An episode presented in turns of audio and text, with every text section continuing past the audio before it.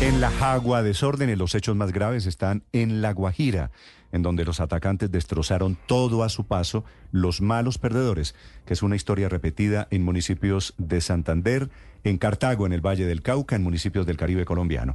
Diala Wilches es la gobernadora de La Guajira. Gobernadora, bienvenida, muy buenos días. Buenos días, Néstor. Buenos días a toda la audiencia y toda la mesa de trabajo. Allí, Manaure, gobernadora, amaneció en toque de queda, tengo entendido el toque de queda logró tranquilizar a la gente en La Guajira. ¿Qué balance tiene usted de lo que, de lo que sucedió anoche allí en Manaure? Así es, Néstor, con completa preocupación puedo decir que en las horas de la noche, tipo 9 de la noche, fuimos notificados en el marco del puesto de mando unificado que tenemos instalado desde el día viernes de manera permanente, monitoreando cada uno de los puntos. En esta oportunidad, Manaure se presentó un hecho vandálico de violencia sobre el lugar donde se lleva a cabo el escrutinio. De manera inmediata reaccionamos trasladando cuerpo y fuerza pública para que pudiera controlar esto y compartiendo incluso eh, de los municipios aledaños para que esto pudiera ser reforzado.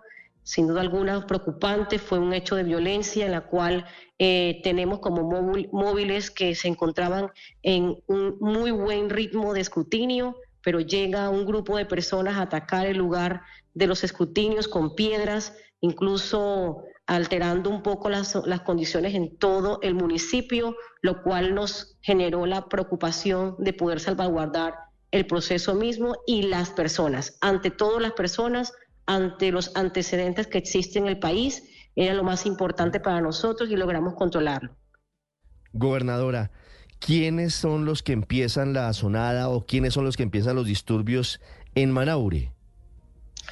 En la ciudadanía en general, no, tengo claro cuál de los dos candidatos que se encuentran en la contienda hoy tendrían que generar un llamado a sus seguidores o a sus simpatizantes. Nosotros tenemos que mirar esto de manera transversal porque incluso recreamos un poco en las horas de la noche, a la medianoche, que se firmó un pacto por la democracia promovido por la registraduría, en el que se comprometieron a tener todo en orden frente a esta contienda electoral. Por consiguiente, seguramente eh, eh, quienes se encuentran en desventaja en este momento o, quienes se encuentran intentando salvaguardar la ventaja que tienen, lo cierto es que era imposible identificar cuál de los dos sectores se encontraban porque era un un, poco el desorden que nos tenía preocupados frente a quién atribuirle esto. Lo cierto es que se militarizó el punto de escrutinio, se acompañó igualmente por la exigencia que hice en las horas de la noche a Dirección Nacional de Policía,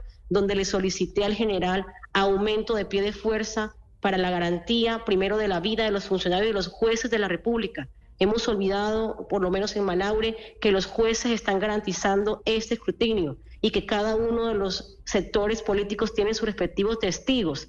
Estamos haciendo un llamado a que no había en el momento en el que se encontraba el escrutinio ningún tipo de duda frente a lo que se estaba haciendo y que cada uno de los sectores tenían su respectivo testigo garantizando el proceso. Por consiguiente... Pero gobernadora, perdóneme, perdóneme la interrumpo. En Manaure evidentemente hay un ruido de posible fraude electoral nada justifica ni que hayan quemado la registraduría, ni que hayan tirado piedras, ni que hayan eh, ocasionado los disturbios en el pueblo.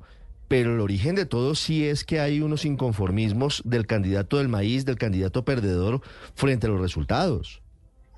Así es, lo que necesitamos es que se hagan uso de los instrumentos que están válidos para ello, jamás la violencia. No podemos estar permitiendo que en medio de un inconformismo, alguna duda del proceso de escrutinio que se llevaba con normalidad, que estuviesen dando unos resultados en el uno o en el otro, los instrumentos para poder verificar este tipo de votación necesitaban activarlos, no precisamente la violencia. Por consiguiente, de manera transversal nosotros verificamos el, el comportamiento del escrutinio y del orden público. Algún tipo de señalamiento frente a un fraude electoral, los vías e instrumentos están dados para que lo, hagan uso de ellos, pero jamás la violencia. Gobernadora, tenemos reporte aquí de varios municipios en el departamento de La Guajira. Tengo La Jagua del Pilar, Villanueva, Uribia y Fonseca, donde hay inconformismos por el resultado de las elecciones. ¿Cuál es el balance que tiene usted? Fonseca tal vez es el municipio después de Manaure que tenía mayor complicaciones en orden público. ¿Cuál es el reporte que usted tiene, gobernadora? Así es, gracias. En Fonseca controlada la situación, después de lo que, se, lo que sucedió en el corregimiento de Conejo, logramos estabilizar y en un Consejo de Seguridad extraordinario en Fonseca se confirma que existe tranquilidad frente al orden público pero igualmente el proceso de escrutinio y de verificación de votos se encuentra andando. La Jagua es otro punto para nosotros vulnerable y también se encuentra atendida. Anoche puntualmente se refuerza se refuerza Manaure, La Jagua, Fonseca y Villanueva, como lo acabas de, nombrar. Tenemos la, la, misión de conservar que estos escrutinios se lleven a cabo de manera exitosa, pero en sana paz para no tener necesidad que exista un acto de violencia prolongado. Recordemos que igual estamos ante un hecho que puede ser considerado eh, réplica de otros asuntos en el país. En La Guajira necesitamos llevar nuestro plan estratégico de seguimiento electoral conforme lo planteamos, mm, porque para eso llevamos a cabo nueve comités electorales departamentales y el PMU instalado de manera permanente. El fiscal Francisco Barbosa está hablando de Bacrim política. ¿Ustedes en La Guajira han podido establecer ese nexo de candidatos con bandas criminales o que estén motivando este incendio de la registraduría? En el día de hoy yo tengo ya en minutos que ingresar nuevamente al puesto de mando unificado y ya encontraríamos información de la Fiscalía frente a esas declaraciones que está haciendo y mm. poder instaurar toda la línea de investigación frente a esta aseveración de la Fiscalía. ¿Los candidatos derrotados son de qué partido, gobernadora? Múltiples, Néstor. Estamos hablando que se encuentran, eh, tuvimos una, una multiplicidad de partidos en la contienda electoral, Maíz, Así encontramos igualmente algunos de la U, pero todos ellos lo que están generando es una expectativa frente al cierre del escrutinio mismo, pero no con ello yo podría relacionar los partidos con esto. Debemos ser responsables y debemos ser coherentes con el plan estratégico de mantener y salvaguardar el orden público en el Pero es mala idea suponer que son los candidatos derrotados los que están llevando a sus seguidores a protestar y a quemar registradurías.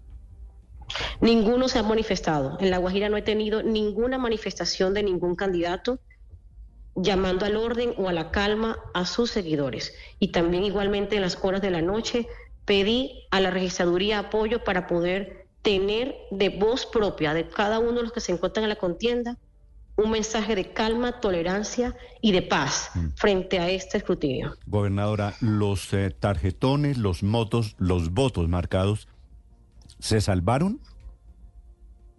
En el corregimiento de Fonseca tuvieron que ser anulados, porque por más que existieran votos en el piso que estaban en buen estado de integridad, ya perdieron la cadena de custodia según los que nos indica la registraduría. Por consiguiente, es...